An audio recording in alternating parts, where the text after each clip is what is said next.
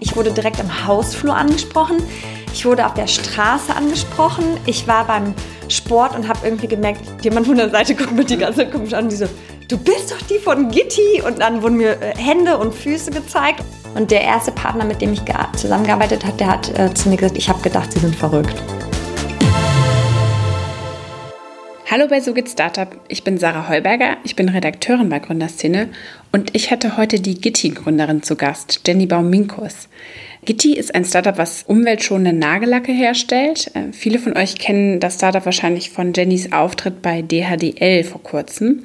Da hatte sie die Juroren so begeistert, dass alle unbedingt ein Investment haben wollten. Der Deal mit Judith Williams ist letztendlich nicht zustande gekommen. Trotzdem hat Jenny vor kurzem eine Millionenrunde gemacht. Darüber haben wir kurz gesprochen in der Folge.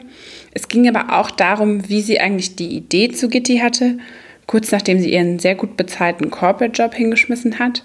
Und sie spricht auch darüber, weshalb ihrer Meinung nach der Hype um die 2C-Startups berechtigt und äh, noch lange nicht vorbei ist. Ich glaube, so außerhalb der Startup-Szene kennt man dich jetzt äh, spätestens seit deinem Auftritt bei DHDL. Ist das jetzt irgendwie so, wirst du jetzt schon auf der Straße erkannt? War das so krass? Ja, also um ehrlich zu sein, hätte ich mit der äh, Welle an Aufmerksamkeit oder sowas niemals äh, gerechnet. Ich glaube, als oder ich auch als, äh, als Gründerin, ich, klar, ich wusste ja, ich bin da und ich wusste auch, was da passiert ist. Und dann ist man aber ja am nächsten Tag immer wieder schon total in seinen ähm, Aufgaben, in seinen Themen und das, was man irgendwie umsetzen wollte. Und ich bin tatsächlich ganz früh am nächsten Morgen aus dem Haus und äh, wollte zum Sport, also nach der Aufzeichnung. Ich wurde direkt im Hausflur angesprochen. Ich wurde auf der Straße angesprochen. Ich war beim Sport und habe irgendwie gemerkt, jemand von der Seite guckt mir die ganze Zeit komisch an und die so, du bist doch die von Gitti. Und dann wurden mir äh, Hände und Füße gezeigt und ich dachte mir auf einmal, wow, also selbst im Supermarkt, jetzt auch gerade mit Maske, ähm, wo ich darauf angesprochen wurde, irgendwie, ich habe Gitti und schon von, ganz von Anfang an und meine Oma hat Gitti und äh, also es, es hat mich ehrlich gesagt ganz schön überrollt, damit hätte ich nicht gerechnet. Ähm, ja, wie viele Menschen das dann tatsächlich auch gesehen haben und wie viele einen dann auch äh, tatsächlich erkennen. Wobei man muss dann sagen, ich habe ja diesen, diese Frisur, die anscheinend auch so ein bisschen auffällig ist, so bei der Maske, wo irgendwie immer oben dieser Knödel ja auf dem Kopf ist. Der Signature-Haarschnitt. Ja, genau, Frisur, ja. genau, diese Signature-Frisur. Und äh, anscheinend wurde ich dort auch mit Maske erkannt und ja, Wahnsinn. Und ähm, auf wie vielen Kanälen von LinkedIn-Nachrichten, E-Mails, ähm, bei, bei Social Media, ähm, ähm, Briefe in, ins Büro gekommen, Menschen irgendwie gratuliert haben und ähm, Menschen, auf die ich vor Jahren irgendwie mal beim Reisen in Australien getroffen habe, die mir geschrieben haben. So. Also das, das hat mich schon ähm, ja, Wahnsinn äh, begeistert, ja, natürlich auch. War das dann auch ein bisschen komisch? Also es klingt ja ein bisschen jetzt so, als, ob wie, als wärst du so eine Musikerin, die auf einmal berühmt wird und dann ist man erstmal so ein bisschen überfordert, ja vielleicht auch, weil man im Supermarkt ja auch nicht unbedingt dann die ganze Zeit angesprochen werden will? Also war das auch irgendwann mal so ein bisschen, wo du dir gedacht hast, so, oh, das ist jetzt ein bisschen too much? Ja, also ich, nein, also too much. Ich freue mich natürlich und am allermeisten habe ich mich gefreut, wie viele Menschen zu, zu mir gekommen sind und haben mir ihre Finger gezeigt und haben gesagt, ich habe schon ganz lange Gitti. Das fand ich, ähm, das fand ich Wahnsinn. Also ähm, ein Morgen, wo ich zum Bäcker gegangen bin, wo ich auch ähm, definitiv sonntags morgens mich irgendwie nicht, nicht, geschminkt irgendwie auf die Straße oder sowas gehe, wo mich jemand dann in der Schlange angesprochen hat, dann dachte ich mir so ähm, kurz so, okay, bedeutet das, dass ich jetzt immer meine Haare machen muss, wenn ich rausgehe? Oder so dachte ich so, ach Quatsch. Ähm, also ich fand, ich habe mich total gefreut, ähm, weil ich so Leute, die sich persönlich ähm, mich angesprochen haben, nur positive Kommentare bekommen habe von, ähm, dass sie das schon kannten, dass sie schon gehört haben und wie abgefahren und wie toll oder dass sie jetzt bestellt haben und ähm, dass sie total begeistert sind auch von dem, was wir vorhaben. Und ja, das freut einen natürlich, gerade wenn man so wie wir an so einer Vision arbeitet, halt auch so eine Industrie zu revolutionieren, dann sollte man auf jeden Fall keine Angst davor haben, auch diese Aufmerksamkeit zu bekommen. Und ich freue mich halt am meisten mal, wenn ich auch Feedback bekomme zu, ähm, hey, mir ist übrigens aber das aufgefallen, könnt ihr das noch machen, etc. Also das spornt uns natürlich total an und ähm, ja, das freut, glaube ich, auch einfach das, das ganze Team enorm, wenn wir dann diese Rückmeldungen bekommen. Ja. Gab es denn auch negatives Feedback? Ja, also ich habe ähm, ich hab, äh, schon zwei Nachrichten bekommen, auch äh, direkt in meinen äh, Account, ähm, mit so kritischen Hinterfragungen, auch irgendwie ähm, zu Frauen in Führungsrollen oder auch als Gründerin, ähm, was denn mit meiner Familie ist und ähm, wie ich mir das vorstelle, auch irgendwie perspektivisch. Und bei uns sind ja auch viele Frauen im Team. Ähm, oder ähm, was auch darauf geht, eigene Familienplanung.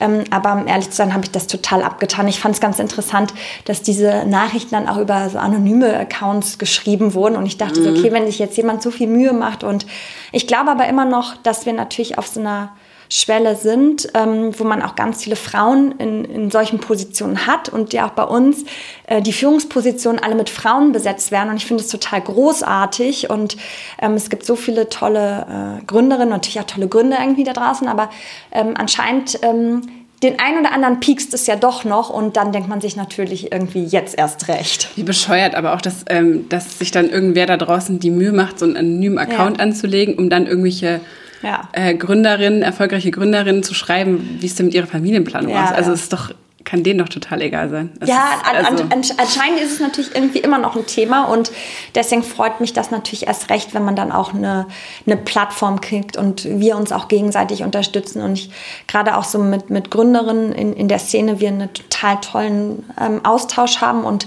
ich glaube, es einfach da auch gilt, sich gegenseitig zu unterstützen und ähm, ja, füreinander da zu sein und aber auch die Visibilität zu fördern, weil es ist einfach auch nicht, ähm, noch nicht die absolute, der, der Alltag oder, oder das, wie es sein sollte. Und ich meine, daran arbeiten wir auch. Hast du dich denn mit anderen Gründerinnen und Gründern auch ausgetauscht, bevor du zu DHDL gegangen bist? Also vielleicht mit welchen, die das auch schon durchgemacht haben? Ja, ja, klar, man fragt natürlich nach äh, Erfahrungswerten ähm, und versucht so ein bisschen äh, zu verstehen, wenn man im Moment weiß, dass man ausgestrahlt wird. Das bekommt man ja erst sehr kurzfristig gesagt. Also man, äh, wir äh, wussten äh, gut zwei Wochen vorher, dass wir jetzt ausgestrahlt werden und ähm, dann nochmal so zu verstehen, was hat das auch bei anderen ähm, bedeutet oder ähm, was hat das auch mit denen ähm, gemacht. Und das war natürlich ganz spannend, dass ich da auch in meinem Umfeld Leute hatte, die halt schon mal da waren, die sagen so, okay, bereite dich darauf auf jeden Fall vor. Oder ähm, was haben die dir geraten? Ja, bestimmte Sachen, auf wie man jetzt vorbereitet sein muss bei Presseanfragen, was wir schon mal vorbereiten sollen, ähm, was so was so Fragen sind, die kommen und Themen und natürlich, ähm, das war das war uns aber natürlich auch klar, wie man irgendwie den den Shop natürlich auch ausrichten sollte, aber dann noch so ein paar Tipps und Kniffe, auf was man denn noch mal achten sollte oder auch an dem Tag tatsächlich der Ausstrahlung selber oder ähm, was auch das dann vielleicht auch einfach danach bedeutet, nach so einer Ausstrahlung, wie es dann irgendwie weitergeht. Und ja, es gab das merke ich aber generell jetzt nicht nur bei der Hülle der Löwen, sondern auch bei ganz alltäglichen äh, Punkten, dass ein extrem toller Austausch äh, stattfindet in der Szene untereinander und äh, dass man Fragen stellen kann und äh, dass man da ganz ehrliche und tiefe Antworten bekommt, okay, wie man damit jetzt umgeht oder was man da irgendwie nutzen kann oder besser machen kann oder Best Practice. Also ähm, das finde ich schon gut. Meinst du jetzt ja. generell in der Startup-Szene oder unter so vor allem so Gründerinnen oder auch jetzt DHDL-Startups, die das dann gemeinsam so durch, durchstanden haben? Äh, schon generell in der Startup-Szene, mhm. also wirklich ein extrem, also so erlebe ich es, ein extrem wertvoller, äh, unterstützender Austausch, egal zu welchem Thema. Ob ich jetzt eine Frage habe, welchen Shop ich, welches Shopsystem ich nutzen sollte oder was für ein Tool gut ist für E-Mails versenden. Also ähm, man kann jede Frage stellen und kriegt irgendwie sofort Hilfe oder Unterstützung. Also das, ich komme ja eigentlich äh, ein bisschen aus der, aus der Corporate-Welt mhm. ähm, und ich muss sagen, dass ich, glaube ich, innerhalb ähm, des Unternehmens nicht so schnell so viel unter, also wenn man andere Abteilungen gefragt hat, so schnell so viel Feedback bekommt, wie, wie ich es jetzt in der Startup-Szene bekomme von ganz anderen, die in ganz anderen äh, äh Startups arbeiten. Also, ja. Obwohl man ja eigentlich am gleichen Strang ziehen sollte, wenn ja, man in einem Unternehmen würde. Und hast du das auch mal irgendwie mitbekommen, dass es da auch so Neid oder Wettbewerb gab? Also ich meine, es gibt ja auch Startups, die vielleicht in einer ähnlichen, im ähnlichen Bereich arbeiten wie du. Gibt es da gar nicht so ein, hey, ich bin jetzt mal ein bisschen vorsichtig, weil ich habe sonst Angst, dass also ich persönlich habe es noch überhaupt nicht mhm. direkt äh, äh, erlebt. Also ich weiß jetzt nicht, ob da jetzt jemand irgendwie das sich eigentlich denkt oder so das ist.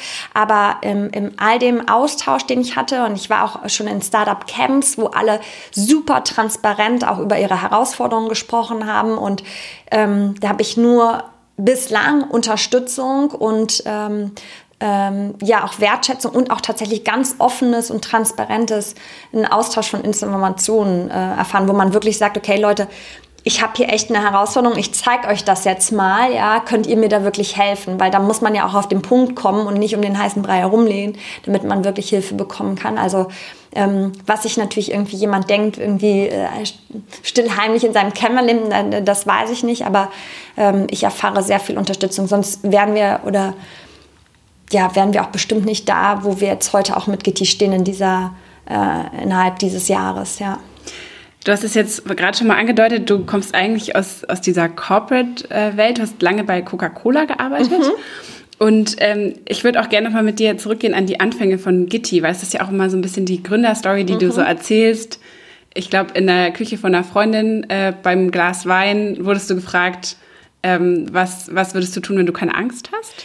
Fast, fast. Äh, äh also ich war, ähm, wir waren beim Abendessen Okay. Und ähm, ich hatte ja vorher äh, meinen mein Job bei äh, Coca-Cola gekündigt, tatsächlich von jetzt auch gleich. Und ich glaube, das hat so in meinem ganzen Bekanntenkreis total für Aufruhr gesorgt, weil ich war zu dem Zeitpunkt ähm, für 13 europäische Länder für Women in Leadership Programme verantwortlich. Und man denkt sich so, okay, cool, Anfang 30, du hast dich irgendwie in diesem Job auch hochgearbeitet und dann bist du da und dann denkst du dir so, irgendwie habe ich das Gefühl, das erfüllt mich nicht. Ich kündige jetzt. Und alle haben einfach nur gedacht, ich spinne. Aber ohne einen Plan. Ohne einen Plan, mhm. ja. Ich hatte keine Ahnung, was was als nächstes kommt, aber mir war total bewusst, dass ich die eine Tür zumachen muss, bevor jetzt eine andere aufgeht. Und ähm, äh, ja, ich glaube, alle haben einfach gedacht, die spinnt. Und äh, tatsächlich saß ich dann einen Monat später bei einem Abendessen in Berlin, wo wieder so ein bisschen das Thema kam, okay, Jenny hat ihren Job gekündigt. Äh, okay, erzähl doch mal wieso. Und dann saß ich aber jemandem, die irgendwie bei dem irgendwie hatten, wie sagt man, äh, wir hatten ein paar Gläser Wein. Irgendwann sagte sie, ja, aber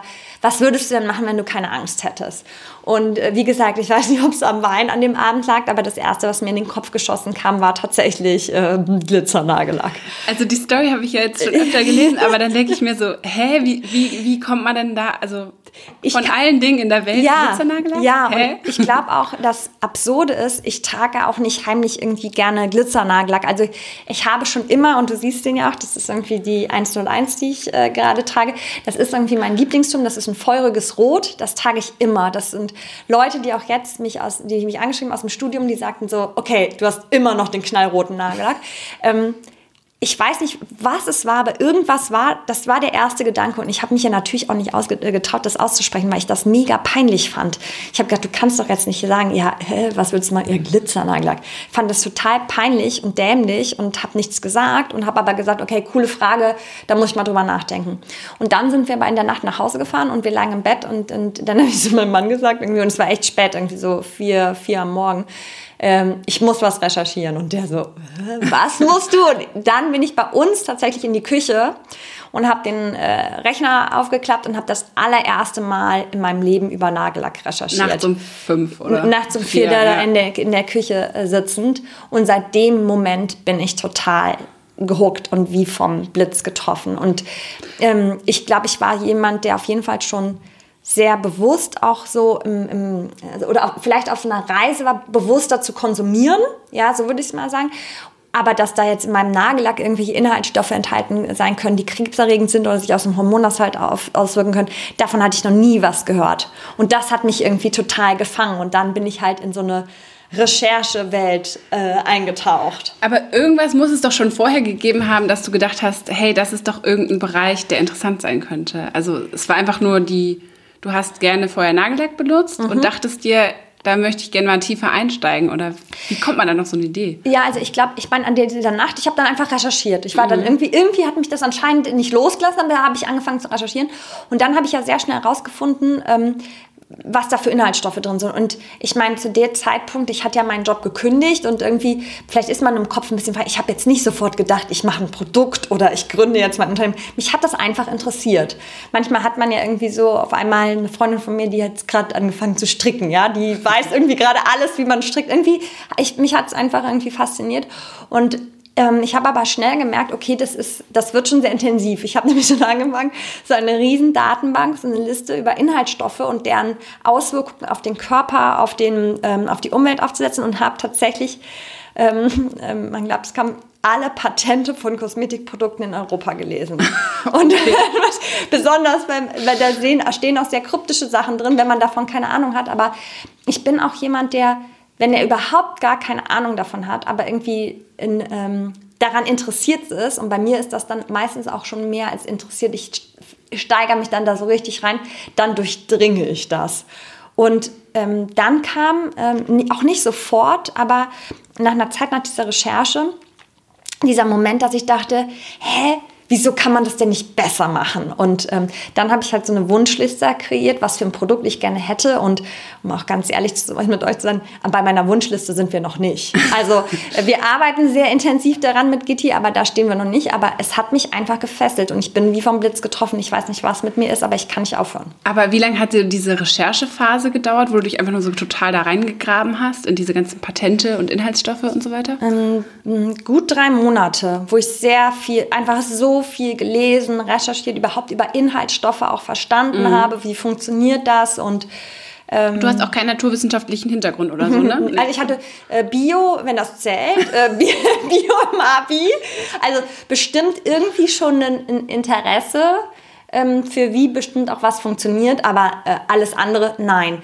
Ähm, ich muss aber auch sagen, ohne natürlich den Zugang zu solchen Datenbanken online und das einfache Sammeln von Informationen wäre das niemals möglich gewesen. Ist halt also halt jetzt auch viel einfacher als vielleicht noch vor ja, 20 Jahren oder ja, so. Genau. Ja, genau. Ja. Und dann hattest du irgendwann hat, ist dann so diese Idee gereift, kann man das nicht besser machen? Mhm. Und hast du dir dann auch irgendwann mal gedacht, so, naja, aber vielleicht wenn man es besser machen könnte, hätten es schon Leute gemacht? Ja, nee. Also ich habe mir schon gedacht, ja, äh, also mir ist ja dann aufgefallen, es gibt es doch nicht. Und ich glaube schon, dass es so viele Ideen auf der Welt gibt oder dass Leute sich das nochmal gedacht haben. Ich bin bestimmt nicht die Erste, die sich das gedacht hat.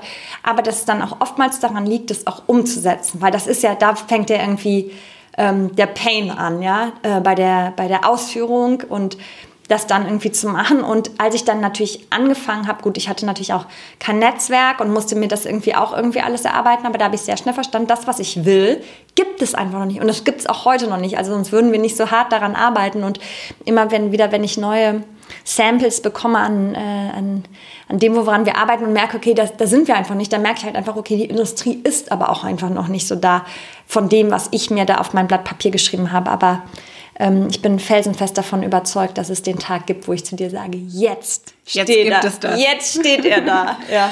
Und wie hast du dann weitergemacht, nachdem du da deine, deine Inhalts, deine äh, Lieblingsinhaltsstoffe dir zusammengesammelt hattest? Wie geht es dann weiter? Weil du warst ja so alleine. Mhm ohne besonderen naturwissenschaftlichen mhm. Hintergrund, gerade Job gekündigt, so ein bisschen. Mhm. Also wie gehst du dann weiter vor? Ja, also ich habe natürlich extrem viel Energie und wenn ich mich rein äh, in was reinarbeite, dann bin ich auch, dann tauche ich einen in so eine Zone. Das heißt, ich hatte auf jeden Fall mich und meine absolute Höchst, äh, Höchst äh, Motivation. Und dann war mir klar, ich muss natürlich jetzt jemanden finden, der mir entweder sowas entwickelt oder jemand, der schon mal an sowas gearbeitet hat. Und über die Patente, die ich da gelesen habe, habe ich ähm, Hersteller gefunden, die ich dann kontaktiert habe. Äh, teilweise dann so ein bisschen so groß wie ähm, ja in der Kosmetikindustrie äquivalent zu was Coca-Cola in der Getränkeindustrie ist, solche Unternehmen in der Kosmetikindustrie. Und ich habe die dann kontaktiert mit meiner privaten E-Mail-Adresse, die schön aus meinem Namen und meinem Geburtsjahr besteht, also noch richtig peinlich. At hotmail.de. Ja, so ähnlich, genau. Ähm, und habe aber ich habe überhaupt nicht daran gedacht, dass ich mir jetzt eine E-Mail-Adresse aufsetzen muss. Ich war einfach nur bisher, ich will mit denen sprechen. Ich musste irgendwie ran. Die haben sich natürlich nicht gemeldet, sodass ich mir irgendwann gedacht habe, na gut, dann muss ich dann halt dahin fahren. Und dann stand ich da. also bei dem bei dem bei dem Hersteller ja. Ah, ja. und dann haben die äh, natürlich beim ersten Mal ging das nicht aber ich stand dann dort und dann hat man auf jeden Fall mal zugehört was ich da irgendwie überhaupt will und der erste Partner mit dem ich zusammengearbeitet hat der hat äh, zu mir gesagt ich habe gedacht sie sind verrückt weil du aber, da auf einmal standest und da irgendwie ja ich habe gedacht ich möchte ein Produkt entwickeln ich habe mir hier ich hatte ja einen Plan was ich davor hatte und ähm, ja wie das jetzt geht und ähm, dann kam ehrlich gesagt ein Stein zum anderen. Dann habe ich, ich bin dabei einfach natürlich dann versucht, super viele Leute aus der Industrie zu kontaktieren, mein Netzwerk aufzubauen.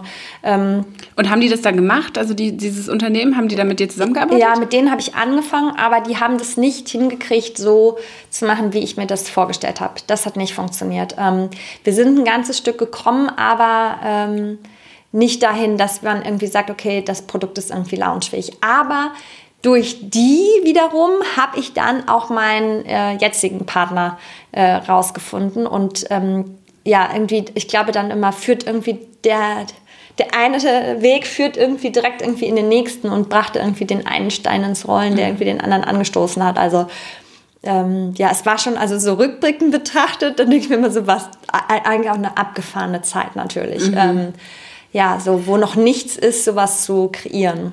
Und ja. wie lange hat das dann so ungefähr gedauert von dieser Nacht in der Küche, wo du recherchiert hast, dann die drei Monate mhm. intensive Recherche, dann die ersten Anfragen, bis jetzt das, äh, fast forward zum ersten, zur ersten, zum ersten Lounge? Äh, das waren gut anderthalb Jahre. Okay, aber ja. also das stelle ich mir jetzt relativ kurz vor, dafür, mhm. dass man irgendwie ein komplett neues Produkt entwickelt und für mich fühlte sich das an, also ähm, ich meine, Gott sei Dank, jetzt habe ich das Netzwerk, ich verstehe die Prozesse und so. Jetzt denke ich mir so, wow, also ich meine, es dauert schon. Ich meine, Produktentwicklung, wir machen natürlich auch ein physisches Produkt, geht natürlich niemals so schnell wie ein irgendwie, ähm, wie wenn man was adaptiert bei einem digitalen ähm, Produkt. Ähm, und die Entwicklung braucht natürlich, ich bin aber schon auch jemand, dem kann es dann manchmal nicht schnell genug gehen. Und dann musst du dir vorstellen, du arbeitest ja an einem Produkt und dann bekommst du ein neues Sample von dem Labor. Und dieser Tag, wo das Sample ankommt, ist ja, da, ist ja so viel Emotion, die da auch drin steckt. Okay, jetzt haben wir genau das verbessert. Und du hast auch das eine verbessert. Dabei ist aber der andere Aspekt wieder schlechter geworden. Also ein Beispiel, wir haben an der Trocknungszeit gearbeitet, dann wurde aber die Deckkraft schlecht. Also irgendwie so, zu verstehen, okay, das kann doch jetzt nicht sein. Und dann dauert das ja wieder, ja. Dann muss es ja wieder irgendwie das Feedback ins Labor gegeben werden. Okay, was kann man machen, was kann man nicht machen? Und am liebsten würde man natürlich dann gleich selber rühren. Ähm, daran arbeite ich irgendwie noch, dass das ähm, funktioniert. Ja. ja. Und wie hast du dir diese eineinhalb Jahre finanziert? Also wahrscheinlich, da hattest du ja ähm, kein Investment oder so, alle einfach aus Ersparten? Oder wie hast du das gemacht? Ja, ich hatte ja natürlich das, äh, das Glück, gerade durch den Job, den ich bei Coca-Cola äh, hatte, jetzt auch ähm, definitiv so ein kleines äh, Polster zu mhm. haben, dass ich jetzt nicht, ähm, ähm, ja, dass, dass ich da auch dafür genutzt habe und dass mir das überhaupt eine Möglichkeit hat, auch überhaupt so zu denken und so zu arbeiten. Und dann ähm, ähm, habe ich aber schon ähm, das nächste, was ich hinzugenommen habe, waren dann auch schon Business Angel. Ähm, nicht nur ähm, wegen dieses finanziellen Aspekts. Ich glaube, ähm, da gibt es viele Möglichkeiten, halt auch an finanzielle Mitte zu bekommen. Was für mich viel essentieller war, war ähm, das Mentoring mhm. und wirklich das Feedback. Ähm, und da habe ich ganz tolle Angel gefunden, die mit mir in den ersten Anfängen einfach zusammensaßen und ähm, sich Zeit genommen haben und ähm, mir bei ganz, ganz vielen Punkten ähm, Feedback gegeben haben, Hilfestellung mit ihrer Expertise geholfen haben und ja, mich überhaupt dann dahin gebracht haben. Also, ähm, also die ja. hast du dann schon vor dem Lounge mit reingenommen auch und oh, vor allem nach der, äh, nach der Expertise ausgewählt. Ja, also das kam dann genau in dem Sommer äh, von dem Lounge kam mhm. das dann. Da hatte ich schon mein, mein erstes Produkt, genau, und dann kam, kamen die mit rein und ich habe mir meine Liste gemacht, wo ich dachte, okay, was für ein was für einen Experten bräuchte ich eigentlich an meiner Seite? Ähm, und das ist ja natürlich irgendwie viel produktbezogen, zeitgleich aber auch zu verstehen, was sind unsere Kanäle, also ähm, die digital, genau, mhm. Marketing, Branding, ähm, wie baut man eigentlich so ein Unternehmen auf und habe mir dann irgendwie eine Liste gemacht und habe mir tatsächlich auch Personen, die ich total inspirierend fand, mit auf diese Liste ähm, geschrieben und ähm, ja, habe dann irgendwie daran gearbeitet, die ähm, bei GT mit ans Board zu holen und bin natürlich jetzt total stolz, dass. Auch wieder so mit der Hotmail-Adresse angeschrieben. nee, dann, zwischenzeitlich hatte ich dann auf jeden Fall schon die Gitti-Adresse und äh, ja, das ähm, ja, ist aber unfassbar, für mich unfassbar wertvoll, diesen tollen Kreis an Angel mit an Bord zu haben. Ähm, wahnsinnig äh, unterstützend und wertvoll auch für die Reise von uns meiner Kollegin Lisa Zinsek hast du, glaube ich, mal erzählt, dass du noch vor dem Start von Gitti, also bevor es überhaupt den, die ersten Produkte gab, äh, ein Kaufangebot bekommen hast von einer großen Berlin, Berliner Firma. Ich mhm. weiß nicht, wahrscheinlich können wir den Namen hier nicht sagen. Nee, den können wir nicht sagen, ja. für eine sechsstellige Summe. Ja, das ja. ist ja auch ganz schön ordentlich für etwas, was noch gar nicht existiert. Ja. Hast du dir kurz überlegt, das anzunehmen?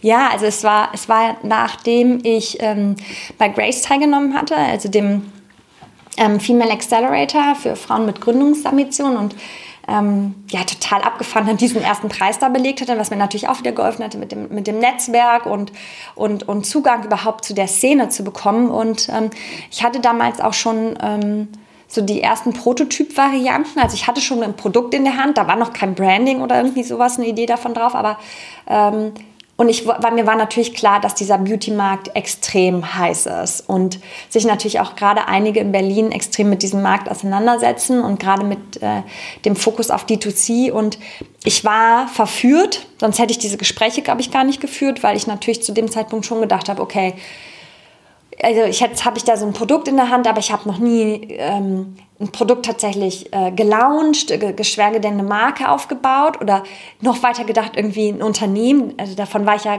weit entfernt. Ja, es war ja Jenny in ihrem Esszimmer und ähm, dann habe ich mir das angehört und fand es natürlich auch irgendwie, es war natürlich für mich auch schon eine sehr relevante Summe.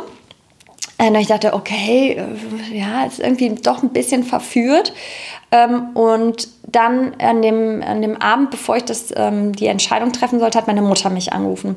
Und ähm, ich würde schon sagen, dass auch am Anfang bestimmt auch meine Mutter auch schon kritisch war. Also nachher jetzt dann mich natürlich auch total unterstützt hat. Aber ich glaube, die einzige Person, die von Anfang an gesagt hat, großartig, was du machst, war mein Mann. Alle anderen waren kritisch. Und als dann ich das Gespräch mit meiner Mutter hatte, dann hat sie gesagt, Jenny, hör auf, ähm, deine Energie darauf zu fokussieren, mit diesen Herren zu sprechen. Ich möchte ein einziges Produkt vor mir sehen. Und darauf konzentrierst du dich jetzt. Und äh, damals hatte ich auch noch keinen Namen und äh, meine Mutter heißt Brigitte und die Kurzform ist Gitti. Daher kommt auch Gitti und das hat mich so ein bisschen auf den Hosenboden gesetzt, wie man so sagt. Und dann habe ich gedacht, okay, alles klar. Jetzt, warum jetzt? Also ich meine, das ist für mich auch wahrscheinlich so ein bisschen so once in a lifetime Geschichte, dass sowas überhaupt passiert, also oder dass ich überhaupt die Möglichkeit habe, was so zu kreieren, was auch so einen Markt so beeinflusst, also von dem, was wir vorhaben. Und ja, als meine Mutter hat mich dann nochmal so wirklich in die Spur gesetzt und die Vorstellung natürlich, dass da jetzt ein paar mehr GTs draus geworden sind, ist natürlich auch für dich ziemlich abgefahren. Ja, ich glaube, damit hätte keiner gerechnet. Vor allem, das wäre ja auch ein bisschen so dieses das war so ein Projekt, was dich so total gepackt hat und du hast es ähm, auf die Spur gebracht und du hast es, warst kurz davor, dass es funktioniert und dann so ein Verkauf wäre natürlich auch so ein bisschen so vorm, bevor dem Start eigentlich irgendwie so ein, so ein Fall einfach. Also es wäre natürlich, also das, worauf du dann die ganze Zeit hingearbeitet hast, wäre dann ja nicht so passiert in dem Sinne, ne? Ja, also ich damals, ich glaube, ich, ich, ich bin da ja einfach so mit vollem Herzblut rein. Ich habe das, glaube ich, gerade auch damals gar nicht so analysiert, als ob das jetzt so ein Fall wäre, weil ich mir immer dachte, okay, geil, wenn dieses Produkt irgendwie in die Welt kommt, ja, dann, ähm, dann finde ich das gut. Ich glaube, ich habe damals mir noch nicht zugetraut, dass ich das kann oder was eigentlich auch an Energie in mir steckt, was ich immer mehr realisiere, wie besessen ich auch davon bin, diesen Markt ähm, zu revolutionieren. Und das ist das, was mir diese Energie gibt. Selbst wenn jemand sagt, das geht nicht und ich mir denke, okay, dann finden wir jemanden, der es möglich macht, dass es geht. Und ich glaube, das ist dieser Treiber konstant, wenn jemand sagt, es wird irgendwas da, wird nicht funktionieren, immer wieder die Möglichkeit zu finden dessen. Und ich glaube, das ist irgendwie so dieser diese Saat, die in dieser Nacht irgendwie in mir gesät wurde, I don't know why, ich glaube, die kann man sich auch nicht einreden, weil es ist so viel Arbeit, so viele kurze Nächte, so wenig Schlaf teilweise und auch oftmals so solche Straßen, in denen man irgendwie vor so einer Dead End steht, wo man irgendwie sagt, okay, geht nichts weiter und dann drehst du dich einfach um und sagst, okay, nochmal zurück, okay, und dann gehe ich jetzt irgendwie rechts und ich glaube, diese Energie, die ähm, die hat mich irgendwie total äh, gepackt und dafür bin ich auch extrem dankbar, ähm, weil es extrem schön ist, so zu arbeiten. Hattest du denn auch kurzzeitig Angst, als du dich da in diesen Verkaufsgesprächen befunden hast, weil der Beauty-Markt ist ja mega umkämpft und es gibt auch viele Copycats oder wenn ein großes Unternehmen sagt, das wollen wir auch, dann machen die das einfach und die haben natürlich auch ganz andere Ressourcen als du ja. als kleines Startup. Hattest du auch kurzzeitig Angst, dass die das dann auch einfach selber machen, wenn du nicht verkaufst? Also erstens finde ich es total großartig, wenn auch andere Leute solche Produkte in die Welt bringen, weil ich mir denke, okay, das Ziel ist ja, dass dieser Markt sich ändert und da wir haben schon einiges vor, aber ähm, da müssen auch andere auf so einer Bewegung mitziehen. Ich glaube, niemand anders ist Gitti, niemand anders hat diese DNA oder auch diese Vision von, was Produkte sein sollen, wie wir das haben. Jemand anders mag eine andere haben und dann mögen das auch andere Käufer sein oder eine andere Community. Aber ich glaube, das ist, was uns auch extrem authentisch macht. Und ich glaube auch, das führt dazu, dass wir so eine starke Community haben, ähm, weil man das merkt. Weil man merkt und, und die Generation jetzt, ähm, was wir auch immer mehr merken, ist, jeder hat eine Stimme. Und mit jedem Produkt, was du kaufst, ähm, sprichst du deine Stimme aus. Also du hast die Wahl. Und das mit selbst mit solchen ähm, vielleicht banalen Entscheidungen wie, okay, welchen Nagellack kaufe ich mir jetzt irgendwie zum Auszubringen. Ich glaube, die neue Generation, die äh, gerade heranwächst, die ist noch viel, viel stärker in dem Aspekt. Und ähm, da merken wir richtig, also wie wir irgendwie zusammenstehen. Ich glaube auch gerade in dieser Zeit, wir waren noch nie so eng mit unserer Community verbunden mhm. wie jetzt. Und ähm, ja. das ist natürlich ein totales Gefühl. Von daher freue ich mich. Ähm, ähm, Wettbewerb belegt auch immer um mich herum das Gefühl, okay, ah, okay, die, das machen die gut. Okay, lass mal sehen, wie wir es besser machen können. Das mhm. spornt mich eher an. Also ich glaube auch, dass es eigentlich jetzt mittlerweile gerade bei D2C-Marken, wie ihr eine seid, wie ihr es eine seid, das ist eigentlich gar nicht so sehr. Natürlich ist das Produkt wichtig, aber der Community-Aufbau ist einfach super essentiell, ja. weil es gibt irgendwie tausend andere Nagellacke und genau, ja. eure Community kauft aber Gitti so. Ja. Hast du da vielleicht irgendwie einen konkreten Tipp oder was war so dein wichtigstes Learning beim Community-Aufbau? Also ja. ihr seid ja super stark auch auf Instagram zum Beispiel. Ja. ja. Also es war von Anfang an natürlich, das hat schon angefangen, als ich an dem Produkt gearbeitet habe, wo ich dann dachte, okay, das ist schön, wenn ich jetzt ein Produkt mache, was mir gefällt, aber ähm, das soll ja auch für andere einen Wert haben. Ich will ja eine Daseinsberechtigung haben. Ja, ich will ja ein Problem von Menschen lösen und deswegen schon zum, da war noch ich irgendwie ein, ein Fragebogen an knapp 400 Frauen, wo die mir Feedback gegeben haben und das war so der Ursprung, wo ich verstanden habe, okay, es haben so viele Kunden und Kundinnen auch Herausforderungen mit Produkten. Okay, die muss man aber verstehen. Und ich glaube, das ist der Vorteil der D2C-Marke, so nah dran zu sein. Und wir sind im super engen Austausch mit der Community, fragen ganz viel, lernen die Community besser verstehen. Wo drückt denn der Schuh? Es ist auch klar, dass wir natürlich nicht alles machen können, aber man erkennt schon sehr schnell, ah, okay, da gibt es anscheinend wirklich eine Mehrheit, die wirklich ein Problem mit was hat. Also zum Beispiel total banal. Bei unserem Produkt ist das der Pinsel wie trägt man denn so einen Nagellack ähm, wirklich einfach auf? Und ähm, da kam also Leute, die gesagt haben, ich würde total gerne Nagellack tragen, aber ich kann das nicht, weil der Pinsel ist so bescheuert. Und dann haben wir äh, dann knapp drei Monate an so einem Pinsel gearbeitet, um so ein perfektes Auftrageverhalten auch zu kreieren für jemanden, der eigentlich ähm, sich gar nicht irgendwie sonst die Nägel lackiert, weil er denkt, ich kann das gar nicht alleine, ja. Ähm, weil man das sonst nicht hinkriegt. Genau, weil man es ah, nicht hinkriegt, mhm. weil man sonst deswegen sagt, sonst geht man deswegen ja ins Studio und ich weiß, ich krieg's einfach nicht alleine hin. Und solche Dinge einfach zu verstehen, ist natürlich nur, wenn man die Leute fragt. Und für mich ist ganz essentiell, dass wir als Marke auch ganz viel zuhören. Ähm, zu verstehen, was sind die Problempunkte der Zielgruppe, auch gerade wenn wir jetzt natürlich neue Produkte entwickeln. Ähm, was braucht es denn oder wo lösen wir tatsächlich denn auch ein Problem? Und ähm, das ist so ja die Basis von allem. Und ich meine, jetzt wir haben aktuell, für uns ist natürlich das Thema Verpackungen auch total äh, relevant und ähm, ähm, investieren gerade sehr viel Zeit und Energie an dem Thema Verpackung zu arbeiten. Und auch hier haben wir gesagt, ja, ähm, die Power liegt ja in der Community und das Wissen liegt in der Community. Also vielleicht gibt es da draußen Menschen, die noch viel bessere Ideen haben von Materialien oder wie man es besser machen kann und haben ja jetzt gerade zusammen mit Jovoto, das ist eine Co-Creation-Plattform in Berlin, ein ganz tolles Projekt laufen, wo wir mit der Community gemeinsam unsere neue nachhaltigere oder noch nachhaltigere äh, Versandverpackung kreieren und zu sehen, welche Designer jetzt aus welchen Ländern irgendwie dabei sind und sich gemeldet haben und Ideen haben und natürlich noch viel tiefer halt in so einen Aspekten sind, um eine wirklich nachhaltige und gleichzeitig natürlich aber auch schöne Verpackung äh, zu kreieren, weil das ist ja was, was man sich auch oftmals selber gönnt und nach Hause schickt. Ähm, ja, ist toll.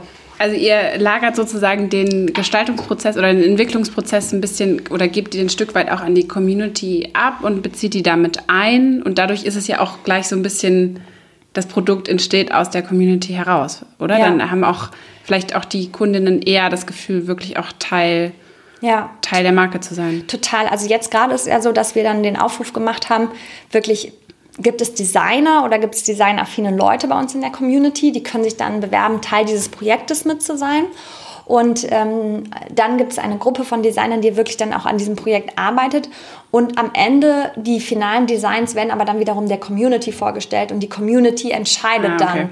Ähm, Votet dann nochmal genau, darüber. Mhm. Genau. Und ähm, das halt zu sehen, und ich meine, am Ende des Tages ist das ja nicht komplett kompliziert, weil wir machen sowieso ähm, sehr viele Votings und sehr viele Abstimmungen bei uns auch ähm, in den Social Media Kanälen, einfach um zu verstehen, ähm, was interessiert denn überhaupt oder wie, wie schaffen wir es überhaupt auch eine Daseinsberechtigung zu haben und das ist natürlich dann auch toll am Ende des Tages zu sehen, dass jemand vielleicht irgendwie da teilgenommen hat und dann kriegst du eine Verpackung nach Hause, die, wo du irgendwie im Auswahlprozess mit involviert warst. Mhm.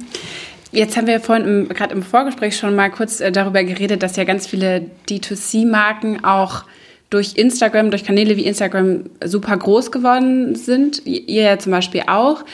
Jetzt gleichzeitig verändert sich das natürlich alles rasend schnell und äh, Instagram verändert auch seinen Algorithmus immer mal wieder. Wie siehst du denn die Zukunft von so von, vom D2C-Geschäft? Ja, ich sehe eine riesen Zukunft für D2C-Marken. Ich glaube, die Staaten sind uns da noch einiges voraus als wir tatsächlich in Europa, weil ich komme ja aus einem Konzern und die größte Herausforderung beim Konzern ist, dass man gar nicht genau weiß, wer der Kunde ist. Wer kauft denn mein Produkt? Was sind denn die Probleme? Was sind denn, warum liebt denn der Kunde mein Produkt? Ich verstehe meinen Kunden gar nicht. Und wir sind direkt am Kunden dran. Ich verstehe meine Kunden total. Ich weiß genau, wer mein Kunde ist, was der, was der sonst noch für Sachen kauft, was der für Interessen hat, etc. Und ich glaube, das funktioniert nur, weil wir so nah an dem Kunden dran sind. Und natürlich ähm, wir sind keine Instagram-Marke. Ja, es ist ganz wichtig, natürlich auch die anderen Social-Media-Kanäle zu verstehen. Was macht ihr noch ähm, so alles? Also was ist ähm, noch wichtig? Für uns ist natürlich gerade total relevant, was bei TikTok passiert. Pinterest sind wir schon super stark und perspektivisch natürlich auch YouTube, weil es ein ähm, ganz toller Kanal für das Thema Beauty ist.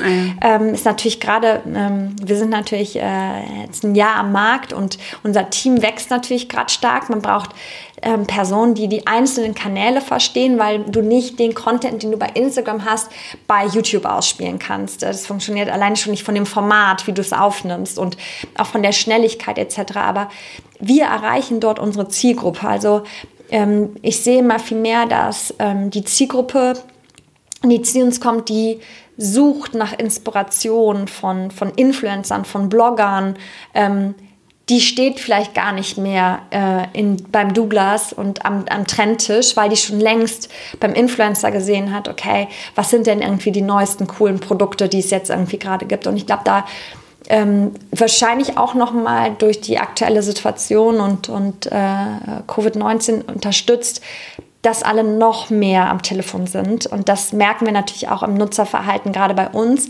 Ähm, und vielleicht sich auch nochmal stärker das Kaufverhalten umstellt, dass ich mir auch wirklich Nagellack nach Hause bestelle. Also am Anfang hat man gesagt, es kauft keiner Nagellack online. Das ist also. Weil man das im Geschäft eigentlich sehen muss. Genau, weil man das sehen will und so und so. Und ich glaube, dass da, da sind so, das hat ja angefangen mit keiner kauft Schuhe online oder keiner kauft Parfum online und ähm, das ändert sich halt alles enorm und ähm, dort die Möglichkeiten haben auch ähm, über deine eigenen Kanäle die Marke viel mehr zum Leben zu bringen. Wenn ich jetzt ähm, im Retail stehe, dann stehe ich natürlich neben ganz vielen anderen Marken und kann vielleicht auch meine Geschichte gar nicht so gut erzählen. Das können wir natürlich super stark auch ähm, über Social Media Kanäle überhaupt. Was sind das für Inhaltsstoffe? Wie trägst das Produkt auf etc. Und gerade auch für so ein kleines Team ähm, ähm, wie uns gleichzeitig natürlich auch so Retail und die eigenen Online-Kanäle zu spielen ähm, glaube ich, ist ganz wichtig, dass man sich erstmal fokussiert. Ähm, ähm, das ist immer sehr verlockend äh, direkt, aber das ist eine ganz andere Situation, dann tatsächlich auch den, den Retail zu bespielen als äh, seine eigenen Kanäle. Also wir haben ein extremes Potenzial, was wir überhaupt noch online ausschöpfen können und das auf jeden Fall auch unser Fokus. Das heißt, ihr seid ja von vornherein nur im Online-Shop gestartet und also es war dir auch von vornherein klar, dass du eigentlich nur den, den, den Online-Shop als Vertriebskanal haben willst? Wir haben, wir haben ein paar ganz ausgewählte Retailer, ähm, mit denen wir zusammenarbeiten. Ähm, das ist äh, das KW, äh, KDW, das ist das Soho-Haus, hier auch Ivy und Oak in Berlin, mit dem wir auch eine tolle Kooperation mit einer Sonderedition hatte und das Le Bon Marché, äh, das älteste Luxuskaufhaus in Paris, wo man eine ausgewählte kleine Kollektion von uns auch sehen sehen kann. Ähm, aber der Fokus ist ganz klar auf Online. Und es soll auch jetzt nicht in näherer Zukunft irgendwie Richtung Handel gehen oder nee, irgendwie der, Kooperation der, mit Drogerien oder ja, der, Also ähm, ich glaube, dass wir schon sehr viel äh, Interesse, wenn man das mal so einfach so sagen kann, geweckt haben auf den unterschiedlichsten Kanälen. Ähm, für mich ist einfach unfassbar wichtig, unseren Kunden noch viel besser zu verstehen. Gerade da wir auch bei ähm, Nagellack oder Nagelfarbe, wie wir es auch sagen zu unseren Produkten, natürlich nicht aufhören wollen, äh, sondern weitergehen. Und das, ähm, wir stehen ja für das Thema Conscious Beauty, also ähm, ähm, Kosmetik, die gut für dich selbst, aber auch den Planeten ist. Und das nochmal auszuweiten. Und da äh, sehe ich einen, einen, ganz starken Fokus auf, auf D2C. Mhm.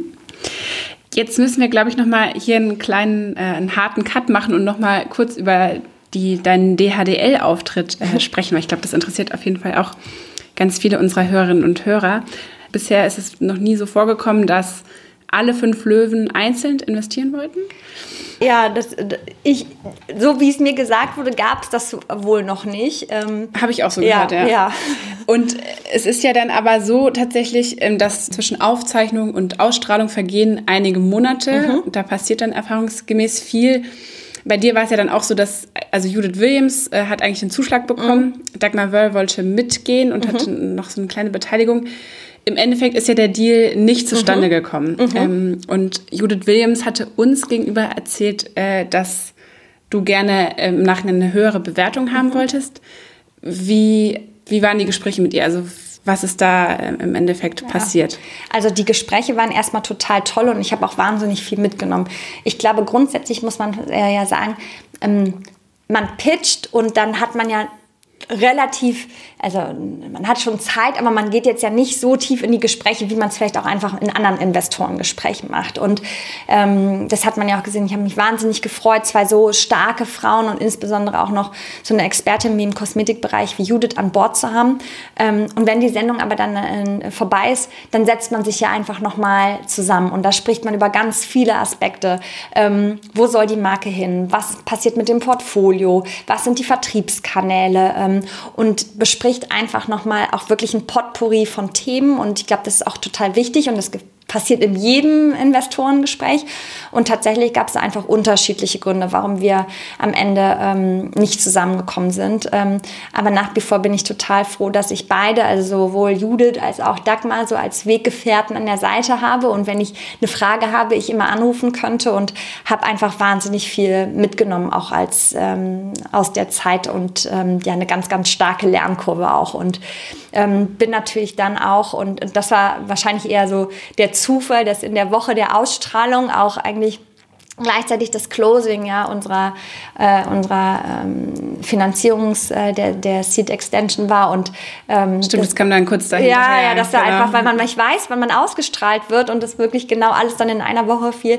Ich natürlich auch wahnsinnig äh, froh bin, was für starke Partner ich jetzt äh, einfach an Bord habe. Ich habe schon gesagt, was für großartige Business Angel mit wie viel Expertise aus der Beauty-Welt, aber auch aus, der, ähm, aus dem E-Commerce-Bereich und gleichzeitig auch so zwei tolle Venture Capital Partner Partner, die äh, das Thema Innovation und Nachhaltigkeit, was wir halt einfach voran wollen, äh, vorantreiben wollen, ähm, extrem unterstützen. Und ähm, ja. Genau, du hattest dann kurz danach, äh, nach deinem DHDL-Auftritt, also als der ausgestrahlt wurde, eben verkündet, dass du eine 3-Millionen-Runde gemacht hast. Und das war dann also so, dass dann relativ schnell klar war, dass es vielleicht nicht funktioniert mit Judith äh, und, und Dagmar Wörl. Und dann hast du dich eben sozusagen auf die Suche dann nach, nach Investoren gemacht? Also die, ähm, die Aufzeichnung war ja schon Anfang äh, des Jahres. Mhm. Ähm, und ähm, ja, ich hatte ja letztes Jahr ähm, war ich im Google for Startup Programm und hatte die tolle Chance, auf der Slush in Helsinki Gitti zu pitchen. Und tatsächlich danach haben wir auch so viele Anfragen bekommen, auch äh, von Investorenseite. Und natürlich war klar, okay, wir haben hier eine Mission, das kriegen wir nicht alleine hin. Ich brauche Partner. Ähm, und nachdem dann natürlich auch klar war, dass ähm, wir in dem Setup mit Judith und Dagmar ähm, nicht weitermachen, ähm, dann geht es natürlich zu finden, okay, wer sind jetzt die richtigen Partner an deiner Seite? Und ähm, da gab es schon eine Anschubsfinanzierung, ähm, auch im, im, April, so eigentlich so Hochzeiten von Lockdown, was eigentlich auch einfach zeigt, was für tolle Partner äh, schon an, an der Seite haben, die einfach an das Große, was an dem man arbeitet, einfach glaubt. Und mit deinen Bestandsinvestoren Investoren war die Runde dann. Mhm. Genau, mhm. genau. Und dann einfach freuen, mich freu, riesig gefreut haben, dass das jetzt nochmal erweitert wurde, wo ich ein weiteres Investment ähm, von Grazia und auch B2B mit an Bord gekommen ist. Ja.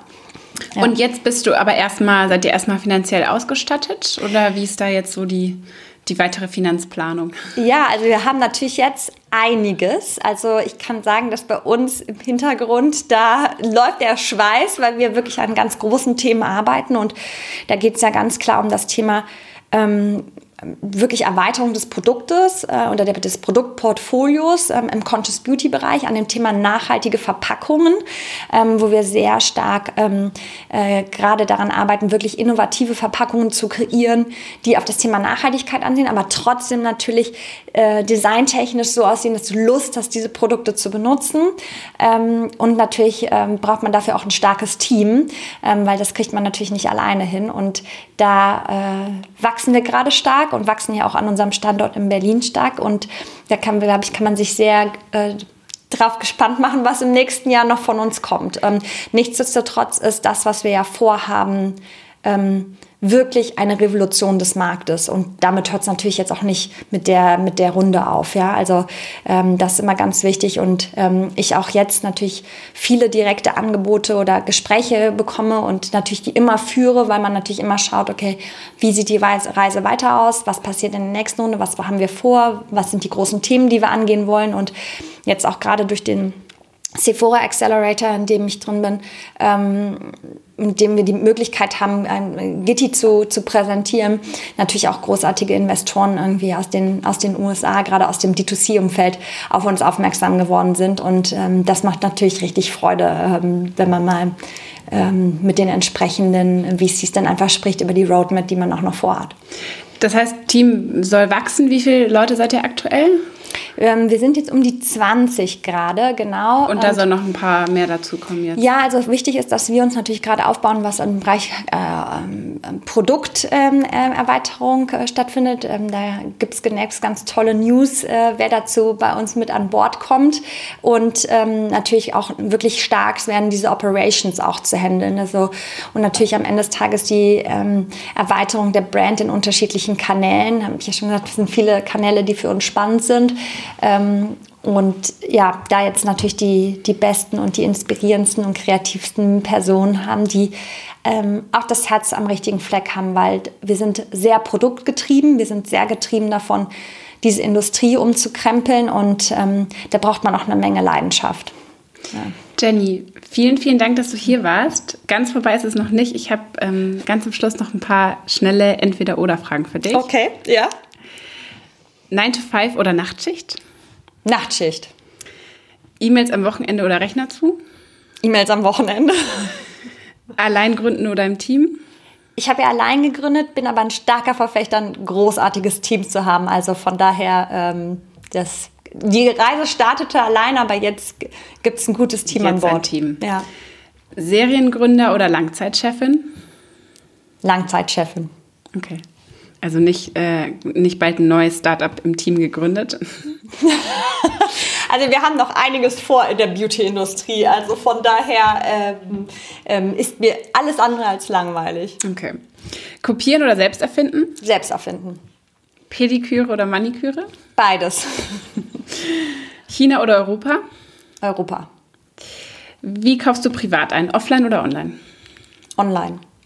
Bar oder mit Karte? Wahrscheinlich dann Karte. PayPal viel. ja, PayPal kann ich auch noch mit als Option reinnehmen.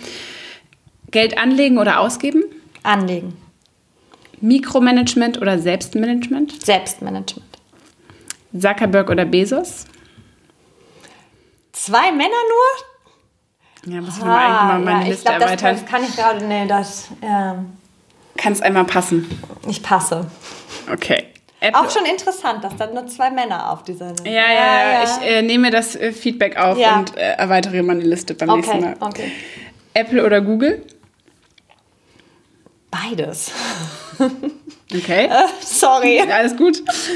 Nicht so entscheidungsfreudig heute. Zebra oder Einhorn? Einhorn. Venture Capital oder Bootstrapping? Venture Capital. Okay. Und als letzte Frage noch, hast du eine spannende Person, die wir in, den, in unseren Podcast hier als nächstes holen sollten? Eine spannende Person, die ihr, mit dem ihr euch auseinander, ähm, Aus der Startup. aus der Szene. Startup-Szene, die mich fasziniert. Mm.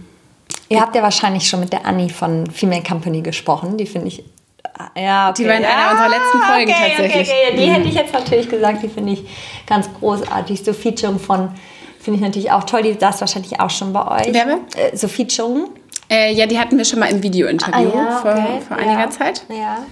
Geht auch auf Invest zum Beispiel Investorenseite, ging auch, falls du jetzt irgendwie noch einen, einen von deinen spannenden Business Angels. Mirko Kaspar.